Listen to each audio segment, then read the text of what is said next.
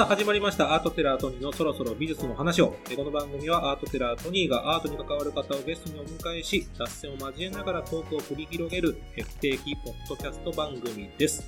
さあ、今回は前回に引き続き、川崎市岡本太郎美術館の学芸員、大杉博さんをゲストに、えお招きし、え今回は大杉さんご自身のことを交えつつ、え前回以上にさらに深掘りした岡本太郎トークを繰り広げていきたいと思います。さあ、じゃあ改めましてということで、えー前回もちらっと来ましたけども、大杉さんは岡本太郎美術館でいつから働いているのですかということで。はい。あの、実は1996年の、うんお3月から、はえーこの美術館を作るための準備室に配属されたんです。太郎さんが亡くなったのも96年。のうん1月1 7日じゃあ2ヶ月後。後はいはいはいはいで。すね。でも、それやってる時っていうか、その頼まれた時って、大杉さん何の仕事され、どういう立ち位置だったんですか？実は僕はは、この川崎市内の中学校の先生やってたんですよ。美術の。で、何年ぐらいやってたんですか？なんだかんだ10年ぐらいやってたんですけどね。え、元から先生になりたくて先生やってたってことですか？なりたくってなったっていうよりも、な やることがないからやってたっていうはいはいはいはい。感じですけど。でも美術館の、えー美術の教師やってたのに、急に声かかったってことそうなんですよ。普通こういうのってだから、募集するじゃないです募か。集する。あの、はですから僕よりはいも、もうちょっと後の若い世代のはい学園さんははい工房で入ってるんですよ。で、僕は、なんかはい、強強制労働みたいな感じで 入ったんですよ。え、でも、川崎市にはたくさん美術の先生それいるわけじゃないですか。うんな、なんで抜擢されたんですか？大杉さんだけですか？そうなんです。なんか、アピールしてたんですか？アピールっていうか、いやいや、そ岡本太郎好きをどっかで垂れ流してたじゃないけど、あいつだったら引き受けるな、みたいなのがなんかあったってことですか？とんとんでもないですよ。もう全然、なんか今度岡本太郎の美術館ができるらしいっていう話は聞いてたけど、はいはいははい。ーって思ってたんですよね。ただね、俺、なんか、美術の先生だったんですけど、はい。そのね、人のやったような美術をうん。教えたくないというのがあって、うんもう自分が好きなことと自分が興味の持てることしかうん教材にしなかったんですね。ちょっと、まあ、先生としては変わってたんですね。ちょっとね。はい。それはちょっと問題にはなってたりしたんですか？いや、あの、大杉くんね、このことじゃないよ、みたいな言われたり、若き日の大杉さんが。あの、もちろん、もちろんね、自分の学校の校長には怒られたことありましたけど、うんうん。あの、案外やってることがね、あの、川崎市の、あの、先生たちの研究会みたいなのがあってね、でもこれ面白いですね、って言ってへえ、うんうんうんあの、例えばは、ある時、あの、1年生に入ってきた子供たちにね、あの、絵を描くのは好きですか？つって聞いたらね、子供がね、嫌いですっていうの。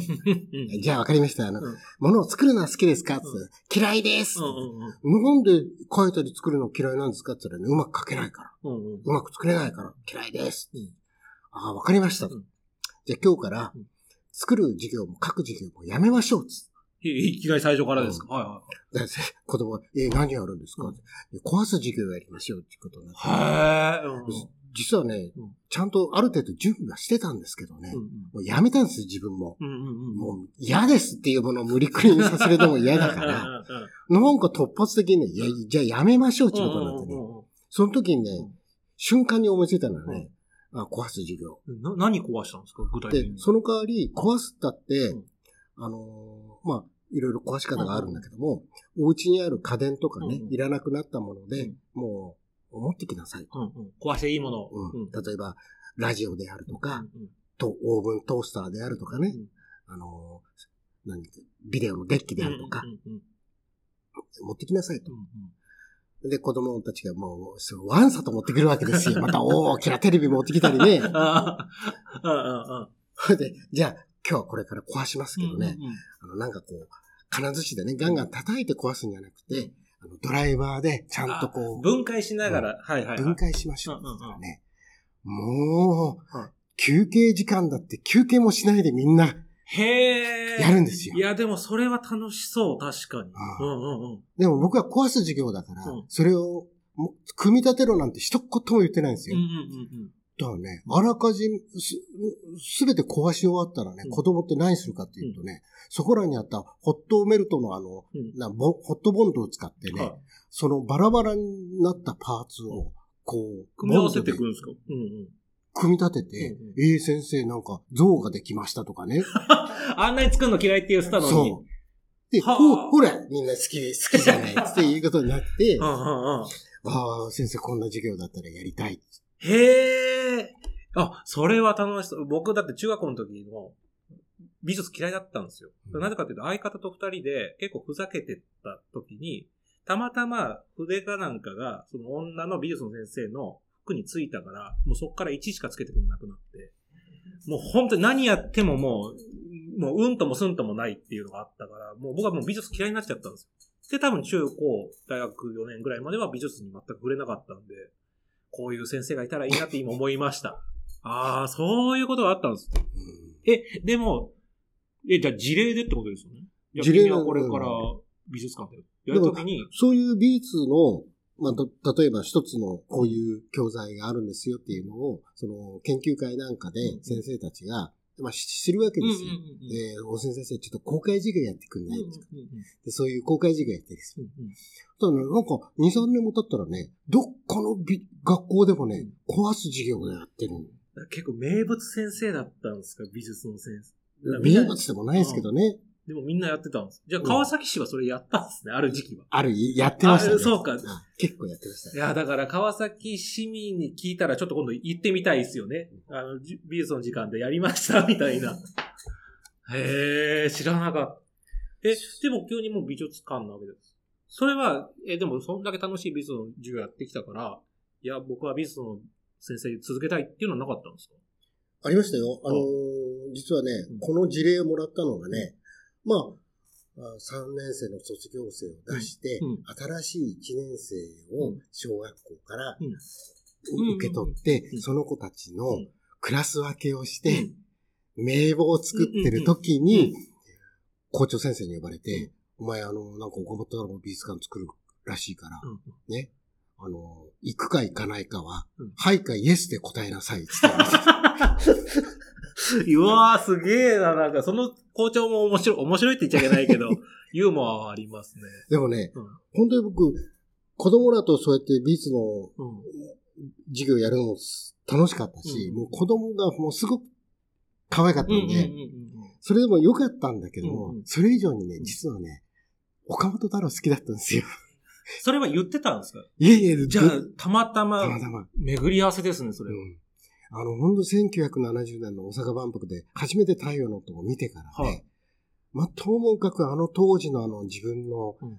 あの、何、日記とか、は教科書がね、みんな太陽の塔だらけですよ。あ、もうそ、え、その時の大杉少年は何歳だったんですか？10歳でした。え、大杉さんってどちらちなみにお住まいだった？僕、広島出身なんですけど。じゃあ別にその地元で見たわけじゃなくて、その万博にいわゆる旅行で行ってみて、今までうん親戚なのに会ったこともないような親戚が急に近しい親戚になって、そこん家に泊めてもらって、うんで、5日ぐらい通うんですよ。なんかこう、まあ、あの、20世紀少年とか見たりとか、万博の、あれ、あれじゃないですか。あの時ってもうい、まあ、万博楽しみで行くわけじゃないですか。その時にはもう太陽の塔見に行きたいぞってのがあったんですかそれとも別にその万博、要するにディズニーランドみたいな感じで、いろんなのが楽しみでで行ってるんですか最初はそうですよ。えー、万博ってなんかすごいもうね、うんおーうう一番高いビルっていうと、うちの田舎なんか農協のビルしかなかったですからね。うんうん。そんなすごい近代都市みたいなパビリオンがあるわけでしょ？うん動く歩道もあったりああ、月の石も来ててまあ、それはもうあの当時で日本中が行ったわけですから。でもその時は別にメインじゃなかったんですね、太陽の塔は。メインかもちろんあるけれども、うんっていうぐらいで。太陽の塔がどうとかも知らなかったですよ。あ小学校4そうなんだ年生だしね。ただ、ウェーっつって行ったんですけど、もういきなり心わしづかみだったんですビビりましたね。太陽の塔は。よ。あ、こいつはね、うん。自分の味方だと思ったのよ。うーん。あ、こいつは絶対裏切らない。変な子供ですよ。まだね、造形がどうだとかねうん、コンセプトがどうだなんてどうだっていいんですよ。もう純粋にねこいつはいけると。へ 太陽の塔5回入ってるんですよ、僕。え。え、じゃあ5日間毎日入ったと？毎日入ってる。それさすがに親とか、その、親戚の方とかも、もう良くないっていうわみんな他が回りたいからね、うん今日はうちの親父、うん今日はお袋がぶ僕にくっついて、ね、大体2時間待ちですからね。あ、そっかそっか、ええそんなにすぐ入れるわけじゃない。え、じゃあ、当時の大杉少年はほとんどあんま見なかったんですか？他のものを。ほとんど見てないんですよ。太陽の塔しか見てない。太陽の塔うんへえ。え、じゃあ、その美術の先生になったのも、やっぱり太陽の塔で衝撃を受けたのは結構大きかった。いえ、とんでもないですよ。あうんの、太陽の塔が好きだったんだけども、うん美術の大学行ったんですよ。うん僕、油絵を。勉強しようと思ってね。で、なんか美術の先生、大学の先生にはい、君何の作品が好きかって言われて太陽の塔ですって言ったらねうん、あれは昭和の粗大ゴミだって言われてね、あ、そんな扱いだったんですか？あんなものはね、うんアートとも美術とも言えないみたいな。へえ。あ、まあ、ね、前回の放送でそのた太郎さんのちょっとこう、評価が低い時代があったっていうけど、まさにその時代だったってことですか？うんうん。あの、万博を批判すればインテリジェンスだと。前の世代をちょっと、うんでもそれ言われた時に反論はしなかったんですよショックでしたよ。やっぱりあれががっうん。かりしましたよし。うーん。じゃあ、それで逆にそっちのもう美術の世界に行こうではなくなったと。が画家というかアーティストになろうっていうのはちょっとやめ。まあもちろんね、そんなね、売れるような作家のような絵描いてたわけじゃないし、うん、もうすることもないし、まあ、学校の先生にでもなるかっつって なったんですけどね。でもそれがまさか戻っ、戻っ運命の出会いっすよね。だから、岡本太郎の美術館に行けって言われた時に、あの、内心ね、なんかすごい運命的なものを感じましたよね。だから他の美術館だったら行ってなかったかもしれないですねえ。川崎市になんか別の美術館できるよって言ったら、学校の先生でそのまま続けです。うん嫌だっつって言ってたけどうんも、校長はねうん、はいかイエスで答えろって言うから。えでもそもそも川崎市に岡本太郎美術館ができるきっかけって何かいろんなところが作りそうなものですけど。あの、結局、ほら、お母さんのはい、かの子さんの実家が川崎うんうんうん。ということでうん、岡本太郎さんね、あの、その以前に、市民ミュージアムっていうところでうん、川崎市が岡本太郎展やったりしてたはいんですよ。はいはいはい。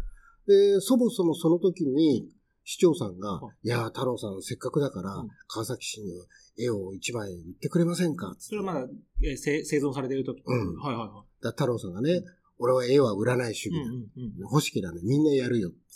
それでね、一枚どころか。全部寄贈しちゃったんです。それ川崎市に寄贈したんですか？そう。それ何点ぐらいなんですかみんなやるよ。あの、まあ、トータルで言えば、えー1800。うわ、太っ腹ですね。ビビったのは多分ね、市長だと思いますよ。そうですねう。ん視聴室に飾ろうかなぐらいの話ですよね。うん1点くれっていうのは。全部くれた。全部く。あ、それでじゃあそのは受け皿というか箱を作んなきゃいけなくなったってことなんですか？で、この美術館を作ることになって。はあ、じゃあ全部一応寄贈なんですね。寄贈なんお父ですよさんご本人からの。へえ。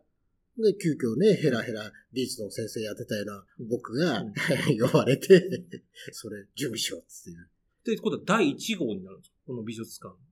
その時に同期というか、いらっし、何人かはいたんですかもう一人ねう、んやっぱり学校の先生、高校の先生やってた先生が、同じようにここを学園として。でも二人とも美術の先生だったんですね。そうです。へえ。そこから何年目になるんですか開館して何年でしたっけ？開館して、去年が、はあ20周年を迎え ?20 たん周ですよね。へえ。でも運命ですね。え、そのもう一人の先生もやっぱ岡本太郎好きだった？まあ、好きっていうか、その方はもうおしなべて、まあ、いろんな、広く、うんうんうんうんうん。美術をうんこう勉強されてるっていう感じの人でしたけどね。でも言っても、まあ今、今は、まあ大杉さんももうベテラン学芸員ではありますけど、その時1年目です。だし、学芸員経験ゼロ。そうなんですよ。あの、実はね、僕、あの、学芸員さんっていうのは、うん学芸員資格がいるんですよ。大学ではいはいはいはいはい。で、僕は油絵を描いてましたからね、大学の時代、学芸員の、おとしての単位持ってないんですよ。いや、要するに教員免許は持ってるけどってことうん。なんですね。だから、はあの、美術館作るのにね、はい学園としては行くのはいいけども、はい僕学園資格持ってませんよ、つったらね、はいはなんか当時の役所の人がね、いそんなもの入ってから取りゃいいだろう、つって。いい加減だね。いい加減だな。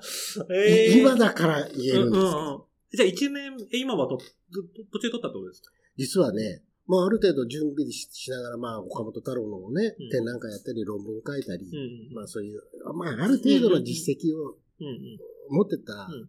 ら、あの、当時ねうん、まあ、今はあるのかどうか知らないんですけど、あの、文化庁の長官がねはい、無試験認定っていうね、へえ、あ、そういう制度があるんですか？はいはい。そういう経験と実績を積んだ人に、長官が直接学園資格を認定してくれるんですよ。へえ、うんうんうん。まあ、ダメ元で出したらね、認定してくれたんですよ。あ、じゃあ別にこう、単位取ったわけじゃないんですね。改めて大学に行ってっていう。へえだ。から、なんちゃって学芸員なんですよ。いやいやいや、そんなことはない。結果だって、ずっとやってきたわけですもんね。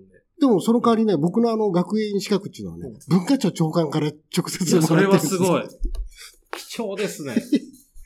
え、でも、最初はやっぱり右も左も分かんなかったわけじゃないですか。急にやれとは言われたところで、何からややり始めるとかって。美術をやってはいても、うん学芸員としての勉強したわけじゃないですからね。だからあの当時はね、まあ休みといえばね、もう自腹でねうん、いろんな美術館に行くわけですよ。そっかそっか。一から学ぶんですねうんしかも目で盗むパターンなんですね。うん誰かに教えてもらうじゃなくて。ほいで、まあ、あわよくば電話して、うん。すいません、あの、学園さんにお話を聞きたいっていうんで、あの、これこれ、岡本太郎美術館っていうのを作るんですけど、私そこで働いてるんですけど、美術館って何やればいいんですかっていう、そういう話をね、うんあっちこっち聞いて回るわけ。で、その時にね、ほん。といろんな、その当時の学園さんたちあが、いろいろ親切に教えてくれてね。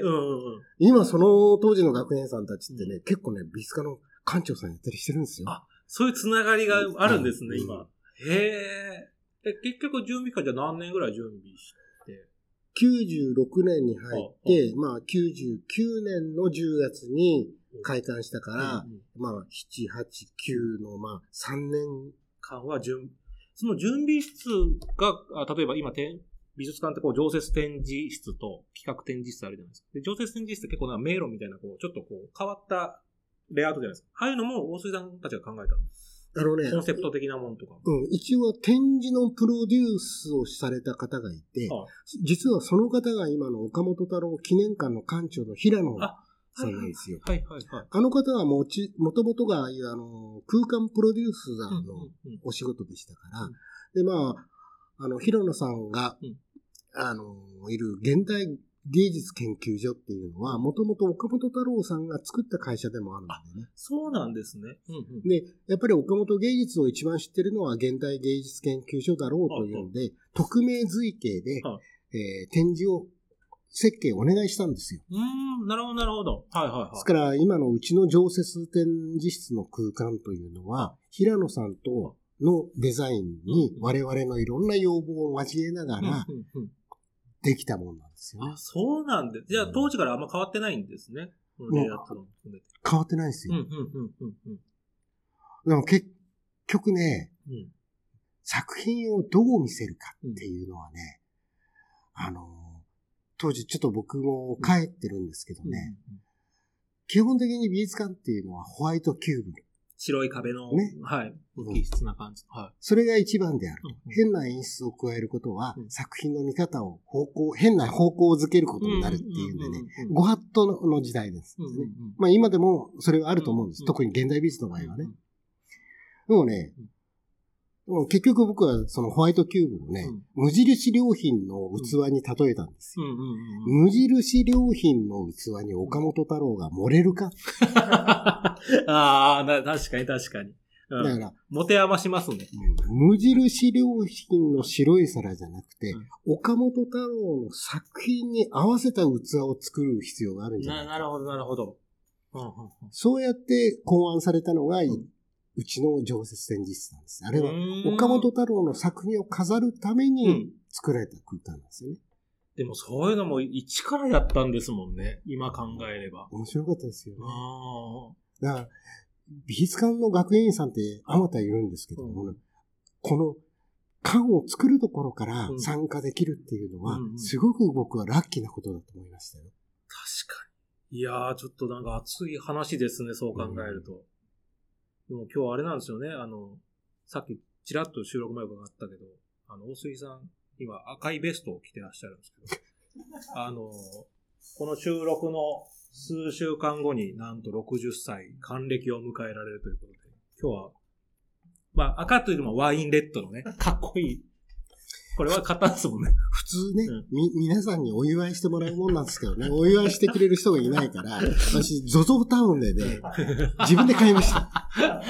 いや、だからそういう、だからその話をさっき聞いてたから、いや、その若い、ね、あの、大杉さんがここまで来たんだなって、俺の方が全然年下なのになんか、いや、成長したなと思いながら、俺が、何様だよと思いながら今聞いてました。いや、すごい。あ、ちょっと話を、これも聞いてほしいということでありました。ね、平面作品や立体作品など多作な岡本太郎さんですけれども、生涯で何点ぐらい制作していますかという。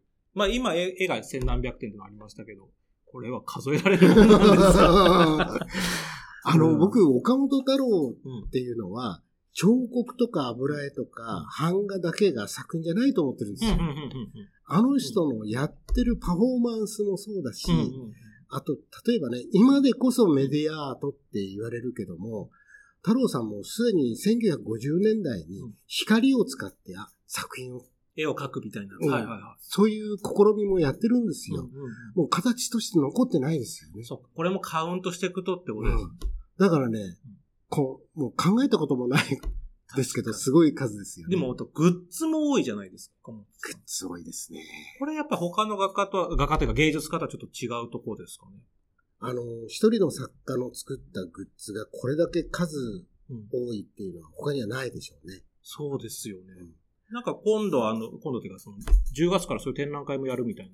そうなんですましたけ。どあの、実はさ2年前にね、うん街の中の岡本太郎っていうね、岡本太郎のパブリックアートを集めた展覧会やったんですよ。あの、水さん担当されて、そうそうそう日本全国こんなのあるよっていう展覧会ですよね。はい、ありました、あで。今回は、まあ、常設展なんですけど、はいあまあ、自分の担当ではないんですけど、うまあ、うちの若いうん。女の子に、うん。街の中の岡本太郎があるんだから、うん。今回家の、うちの中の岡本太郎があってもいいだろうっつって、え、何するんですか？って言ったら、うんうんだから、岡本太郎が作った、生前作ったグッズはいはいはい。とか、うん。あとは、岡本太郎が亡くなっても太郎さんのグッズって、今も多いですよね。増えるんですよね。はいはいもうそれをね、全部ね、集めてね、見せちゃ え面白そうですね、それは。つまり、外に出れないんだったらね、うちの中で岡本太郎を楽しもうとこのコンセプトでやろうっつって、それを今準備してるんですけど、はい。例えばどういうものが有名な作品としてあるんですか？グッズ、作品とかグッズで言うと。あの、例えば、顔のグラスっていうのが昔あったんですよ。はいはい。それはね、あの、グラスの底には、顔が彫ってあるんですよね。グラスタのタンブラー的な感じなんですか？いや、本当にあの、こう、なんていうの、ああ、だから、えっ、と、ウイスキーグラスみたいな感ウイスキーグラスみたいはいはいはなんとね、うん。その当時、ロバート・ブラウンっていうはね、あの、ウイスキーが発売されてはいはい。はいはい、キキリン・シーグラムっていう会社からなんですけどね、当時その、ウイスキーを買うとはい、おまけでついてきたんですよ、顔のグい。ラスが。ああ、あ、そう、え、一個につきついてくる一個に一個ついて何ます。枚集めたらっていうパターンじゃなくて。一個はいに一個ついてます。まあたまに今でもありますよね。トリス買ったらついてくるみたいな。そんなノリで太郎さんのさ、山崎パンの、春春のパン祭り。あれですら、だって20枚か30枚集めなきゃいけないですから。あ、そうなんですか？そうそうそうそう。あれはねは、一本に一個一個。いや、それはすごいですね。みんな結構手に入りますよね。それ太郎さんに依頼があったんです。あったんです。うん。だからね、周りの人はみんなね、止めるんですようん。太郎さんそんなことやったら岡本芸術がね、大安売りになるから。そんなことはね、やめた方がいいです。でも太郎さんのねうん、コンセプトですよ。本当にいい、素晴らしい芸術ならね、みんなでお家で使えりゃなおいいだろうっていう。うん。もう逆に喜んだんですよ、そのファンに対して。うん。しかもタダですからね。うんうん。それ人気はあったんですか、やっぱり？すごい人気あったんですよ。で、最初男の顔だったんですけどはね、一年後に女顔、女の顔もねバージョンもできたうんそのうちにあの、岡本太郎の人間ボトルとかねうん、太郎さんの作ったあの、陶器のうんボトルがね、うんウイスキーが入ってるようなボトルとかね、はい。すんごい数にいっぱいいろんな種類が出てくるわけだからですよ。みんなそれ欲しかったってことなんです。欲しかったけどね。だから、これはね、人間、い嫌なもんですねうんうん。太郎さんが亡くなってね、もう、世の中に出回ってないといえばみんな欲しくなる。ああ、なるほど。そその頃はうん、ただでくれるんだってから、みんなあんまり価値をあ、そ持っかそっか。ないもんだと思ってる。だから、もちゃ漬け海苔に入ってくる浮世絵カード別にいらんぐらいの感じだったんでしょうね、当時。ただし、ああ、ただだし、みたいな。いや、今となってはコレクターズアイテムだけど。そうでも結構ヤフオクでねうん、1個5000円ぐらいで売ってますよ。今ですか？ううんわーすあれ多分ねうん、当時、酒屋さんでねうん、その、し景品としていっぱい来るけど、はいはい履けないかなるほど。ら、うん倉庫に在庫になっちゃってて在庫になってた。それ今頃ヤフオクで出してるんだと思いますよ。うわ、そういうことなえ、そういうことって太郎さん、い他にもやってたんですか？なんか、なんかの企業とコラボしてとか。いっぱい、あの、例えば鯉のぼり。太郎さんがですうんか太郎さんがね、鯉のぼりを描いてる。ははいはいはい。それは、東レがや、は出したんですけどはね。あの、いわゆる当時の鯉のぼりっていうのは大きいんですよ。こう田舎のね田んぼのとこはいろにこう。はいはいはい。ねうん。じゃなくて、太郎さんが作った鯉のぼりはね、団地サイズ。ちっちゃの。ないるほど。そういう時代になって、うんベランダで。ベランダで出せる。ところがね、すごい極彩色のねうん、生き生きとしたね、すんごい素敵な鯉のぼりなの。はいはいはで、太郎さんが言うにはね、ご鯉のぼりが5月5日のね、ん節句に飾るなんて誰が決めたんだと。い。ね？誰が決めた？それは江戸の人が決めたんでしょうよですけどね。本当はね。はいはいはい。でなんで鯉のぼりは男のもんなんだと。はいはいはいは俺3月の3日に、うんの女の子の節句に鯉のぼりが上がってもいい。クリスマスに鯉のぼりが上がってもいい。別に子供のものじゃない。敬老の日に鯉のぼりが上がってもいい。うんもう一年中鯉のぼりがこの空を泳いでる、ここで、これこんな素敵なことはないだろうって作ったのがあのはい鯉のぼりなんですよ。えー、え、それは販売されてたんですそうそうそう、売ってた。つい最近まで売ってたんですよ。あ、そうなんですか。今うんもうんう中止になっちゃったんだけどね。あれはいいですよ。へーサイズとしてはどれぐらいの大きさなの？大きいのでね、そうだね、3メートルぐらいかな。ああ、なるほど。あ、じゃあ、いくつかサイズがあったんです。うん。ミニ鯉のぼりっていうのがあったんですへえ、えそれはでも太郎さんのところに入ってくるんですか？フィーとして。よ。あももちろん、まずどういう形で契約してたのかわからないけども、その、い、一個鯉のぼりが売れたらでもってことですよね。いくら入るっていうことじゃないと思います。でも普通に考えたらそれほど有名な人だったら、やっぱり A1 枚売ってドンともらった方が全然見入りはいいのに、それはしなかったってことですね、太郎さん。あと、あれありませんでした？なんか太郎さんのテレフォンカードみたいな。あれもね、最初にね、はいあの、あれは電電公社の時はいはい代だっけ、はいはい。あの、何人もの人はいのテレフォンカードを作ったらしいんですよ。はいはいはいで。最初のテレフォンカードはどの人で行くかっていう時に、要するに第1号ってことですよね、第一号テレカの。はいはいはい。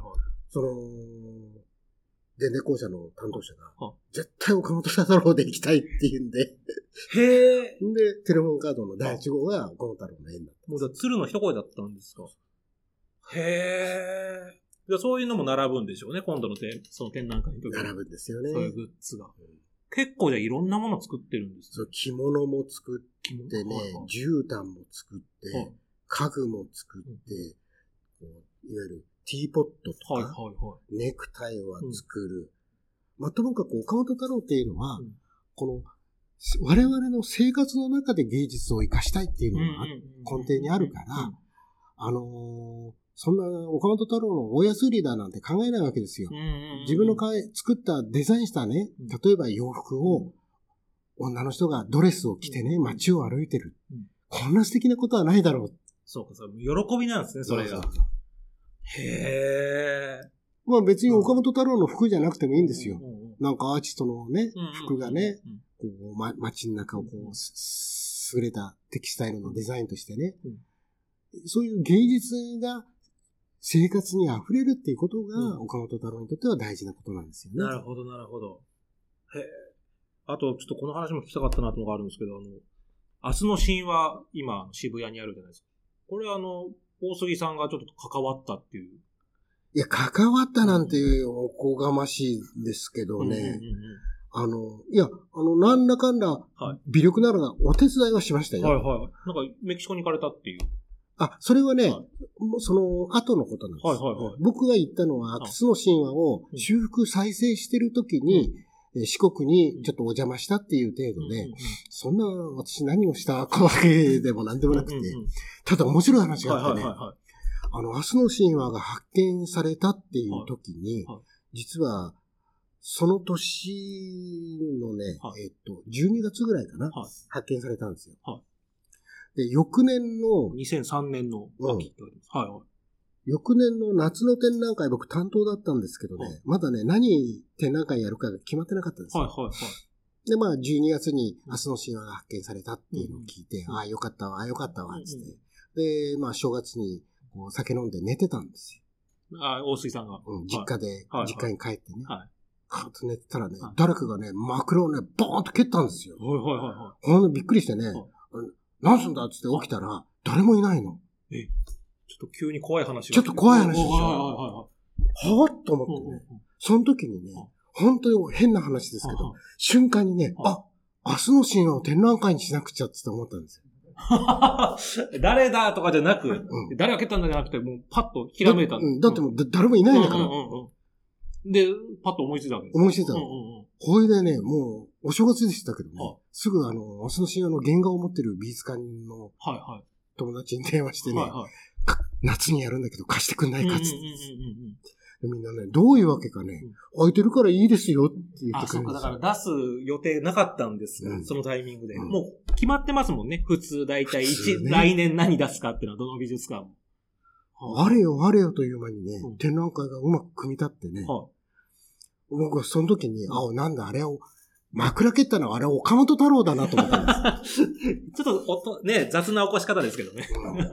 俺のね、あのメキシコの壁画が見つかったことを知っててね、うん何を、何もやらないでうん、ななるほど。正月に酒飲んで寝てんだっつってさ、このタイミングだろとう。んやるならみたいな。カーンと蹴られたの。うんうんうん。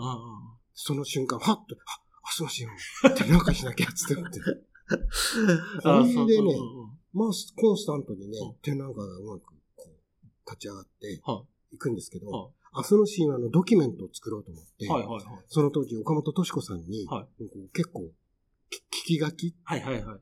明日の島に関してうんも。は言ってたんですい。よ。うんうんほいたらね、ある日ね、岡本と敏子さん亡くなりましたっていううんうんうん話を聞聞いて、うんうんはぁっつって思ってね、あんなに元気だったのにってことですね。うんそれが4月ですよ。7月の展覧会やるためなんですけど、だから結局、としこさんは見てない、日本に来たのは見れなかったっ見てないんですてよ。ことですよね。うんうんでもね、生前敏子さんはね、はいあの壁画を持って帰ってくるのが、はい私最後の仕事ねっつって言ってたの。もうずっ予言のように。うん。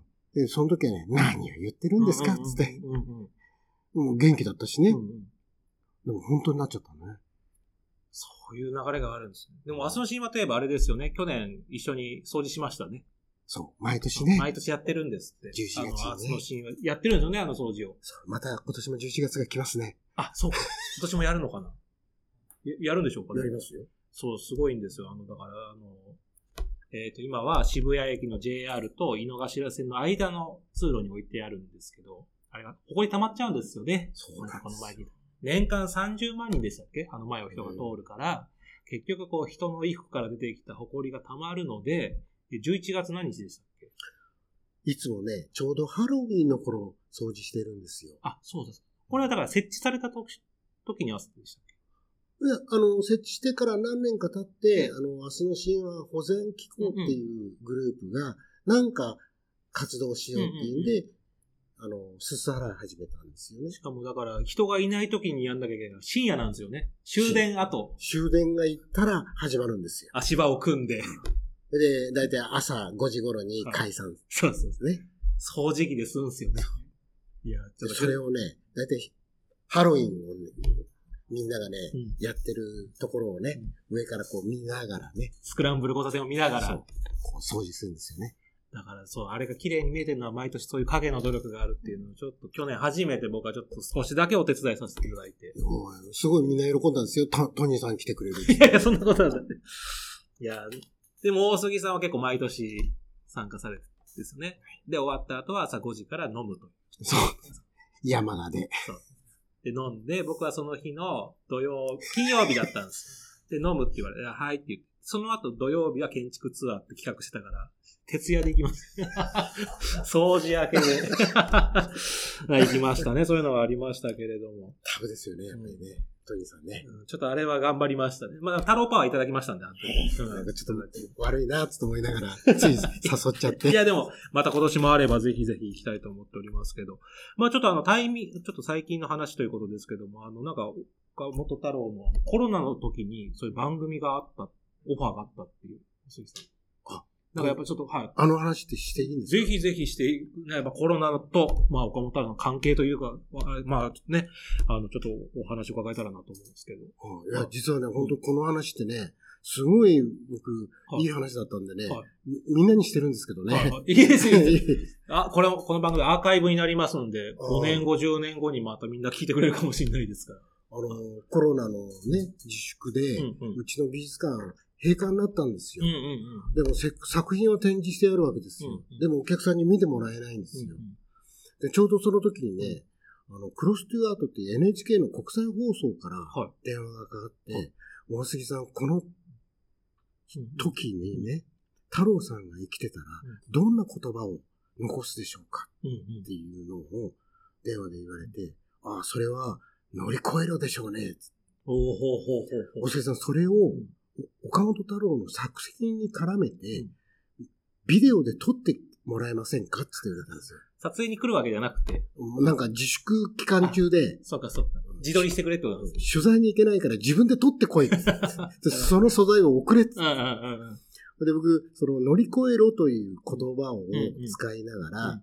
明日の神話の壁画と太陽の塔を引き合いに出して、うんうん。太郎さんはこういうイメージで今、このメッセージを発するでしょうということを、うんまあ自撮りしてね、はいはいはい。それ送ったんですよ。はいはいはい。そしたらね、あの、その番組が、あのなんかプロデューサーがね、うんこれはすごいと。はいはいはで、これで一本番組作ろうってことになって、い。まあ、今の番組とはまた別にってことですね。うんうんうんうん。っていうか、もうぜその番組はもうそれにしてしまおうという。本当はいろんな選択肢があったけど、そのうちの一つがお大杉さんのコーナーだったけど、じゃなくもう大杉さん一本でいきますみたいな。もうこれで一本でいうん。太郎一本で。太郎一本で。うんうん。これで、あのーまあ自粛が終わって、はい開館できるようになってから、はあー今度、本体が来たんですよ。改めて撮影に。撮影はい。隊が。で、まあもう丸二日かけてね、うん館内の作品を撮って、はい。で、例えば、まあ僕のコメントって言ってもね、3時間ぐらいね、うんずーっとねフィルム回しながらね、ずーっと俺も喋ってるわけですよ。はいはいはいろんな質問に対して。今日みたいなもんですよね。で、まあ、それで、一本番組ができましたと。で、国際放送ですから、うん全あ世界に120カ国に配信するわけですよ。だからね、結構ね、受けたらしいんですよ。もう反響が大きかったわけですねは、いそれに対して。うん。で、それの番組を見た今度は NHK エデュケーショナルの人が、これはいい番組だと。うんで、これをぜひ、日曜美術館のうん特別編でやりましょうっていうことになって、もうほぼそのままうん、その番組がこの間、日曜美術館で放送されたんですよ。もう、丸々特集ってことですもんね。丸々特集うんうんで、言われましたよ、大杉さん、あんた一人でよく15分の番組 NHK が作りましたね、つって。いや、いやいやすごいすごい。僕はすごいんじゃなくて、太郎さんのメッセージがすごいんですよ、つってでもその太郎さんの言葉ってのは乗乗り越えろなんですね。乗り越えるなんですそれ今までもなんか別の時にも言ってた言葉だった。よ。よく太郎さんが使ってる言葉ではあるんですけど、うんうんあのー乗り越えろっていうことはね、何かに勝てっていうことじゃないんですよ。うんうんうんうんうん相手と向き合って相手の存在を認めてうん、共存する。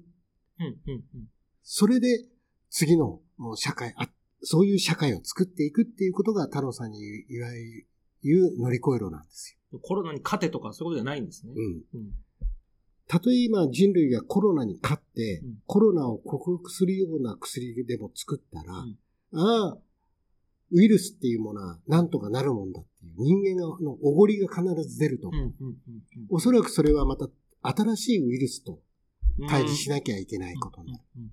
例えば戦争でもそうだけども、うん相手と戦ってうん、相手に勝ったら、うんまあ相手をこう奴隷化したりね、その人間のおごりというものは、さらに次のし人間との戦いを生むことになると。で勝つことじゃなくて、共存することが大事なんだっていうのが僕は乗り越えろだと思ってる。うんうんで、太陽の塔っていうのは、人間が古代からうん。自然と向き合って、うん。自然と戦いながらうん、自然と共存して、その中で、あの、文明ができたという。うんその象徴が太陽の塔なんですよ。で、明日の神話というのは、あの、広島、長崎に落とされた原水爆がテーマなんですけども、日本は2回も原爆を落とされてる。うん。あの焼け野原になった日本、焦土かうんら、日本人がうん。その悲劇を乗り越えたからこそ、今の社会ができたわけです。だから、人間が生存している以上、いろんな戦争とか、自然災害とか、悲劇というのは必ず起こるなくなることはない。うん。問題は、その悲劇を、いや、悲劇だ、悲劇だっつって、いつまでもぐじぐじぐじぐじ引きずってないで、それを笑いの力で乗り越える。これが大事なんだよっていうことを僕は太郎さんは乗り越えろの言葉でこの5文字に込めた。発してますよってていうことだとおそらく番組になったんですけどね。なるほど。いいいいでしょいいこと今すごいいいこと言ってました。本当に。うん。太郎さんってすごいですよ。今でも通用するし、今でも生きてるんだなと思いました。なんか太郎さん、大杉さんを通じて太郎さんの言葉を今聞いた感じだから、で、死なないんですね。うん。うん。で、俺はあの、この乗り越えろの番組収録の時に3時間ぐらいずーっと、あの、喋って喋ってでしょ。だんだんだんだん、ボルテージ上がってきてうんね、最後ね、涙が出ちゃってね。ああ、へえ。そこはね、うんすいません、ここだけは。ちょっと、うん使わないでくださいうんうんうんうあれ、うるうる来るんですよ、太郎さんの言葉っていうのが。へえ。いや、でもよかったですね。ちゃんと多分、太郎さんの言葉を伝えたんだと思うんですよ。じゃなかったら多分枕蹴られますもんね、また。蹴られますね。ねヘラヘラして蹴られちゃ。俺の言葉じゃねえぞ、みたいになってないってことですもんね。うん。へえ。今度はなんか落とされるんじゃないかと思って、上から。さあ、でもまだまだお伺いしたいことがいっぱいあったわけですけども、おそろそろお時間ということなんですが。どうですか？ちなみに大杉さんまだまだ喋りたいことありました？はい。じゃあもう間違いなくまたお呼びしますので、ぜひ来ていただきたいなというふうに思いますけども。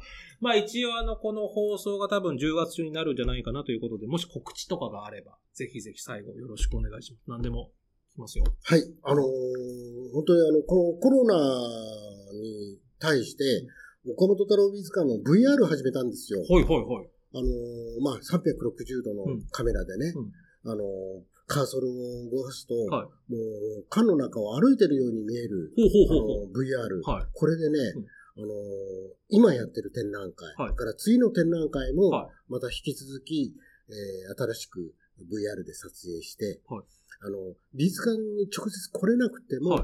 もう来たような臨場体験ができるっていうのを今ちょっと売りにしてるんでね、これはもう公式ホームページから見れるので。ね VR、はい。岡本太郎 VR 美術館っていうのをクリックしてもらうとと見れますから。ぜひ楽しんでいただき。じゃあ、今今やって、まあ今この収録の9月時点でやってる展覧会も10月でも見れるってことですアーカイブになってるってことですいや、アーカイブにはならないんですよ。あ、じゃあその今やってるそのやってる展覧会が見れるということですので、ぜひぜひあの、まあ、で、本当は足運んできていただきたいですけども、まあちょっと、まあこういうコロナの状況なので、まだ来れないって方は、えーぜひ VR 岡本太郎で楽しんでいただけたらというふうに思います。もう一個ある。おー、いいですいいですい。もう一個あの、はい。ね、うん。あの、実は岡本太郎美術館の作品とか、うんあー今、教育普及でやってる、はい。えーうちの、はい。えー岡岡本太郎はい。の作品をお家で作れるっていう、はいはいはいはい。これ告知もうしていいですか？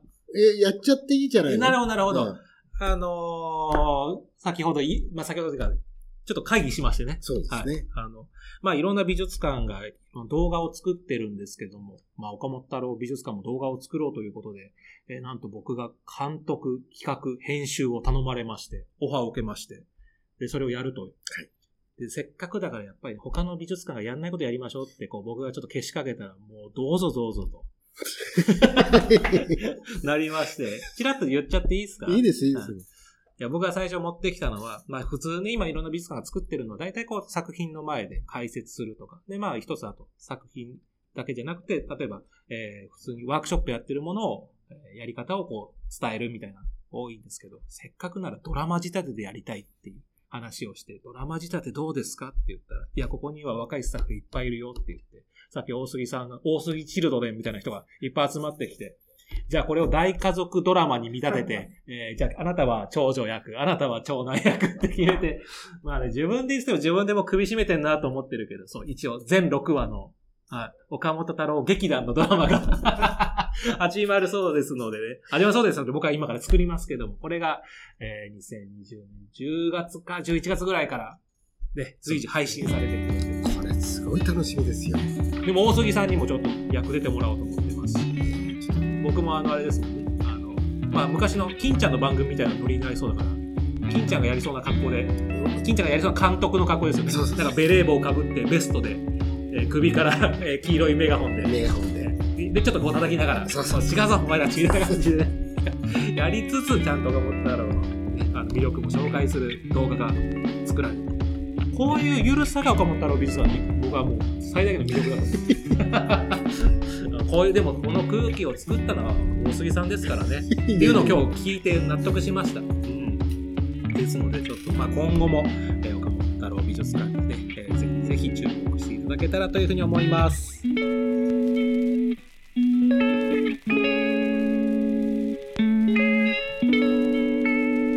えー、この番組は不定期配信です。各種ポッドキャストサービスでのフォロー、購読をお願いいたします。そして感想はハッシュタグ、そろそろ美術の話をでお願いいたします。